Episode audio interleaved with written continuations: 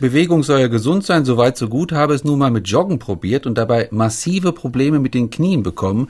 Was soll ich machen? Soll ich überhaupt gar keinen Sport mehr treiben oder wie oder was? Das hört man natürlich sehr oft. Also gerade wenn man anfängt, dann hat man irgendwann mal Schmerzen. Man muss sich das wie folgt vorstellen. Wenn man eine lange Zeit an Inaktivität hinter sich hat, dann sind natürlich die Strukturen, die wir so im Körper haben, Muskel, Sehnen, Bänder, Gelenke, Knorpel, nicht auf diese Belastung vorbereitet. Ja. Mhm. Und es ist so, dass wenn man dann anfängt, etwas zu tun, dann gibt es Systeme, die passen sich schnell an wie Muskeln, sind gut durchblutet und die Biochemie unserer Zelle, die Energiebereitstellung funktioniert auch schnell.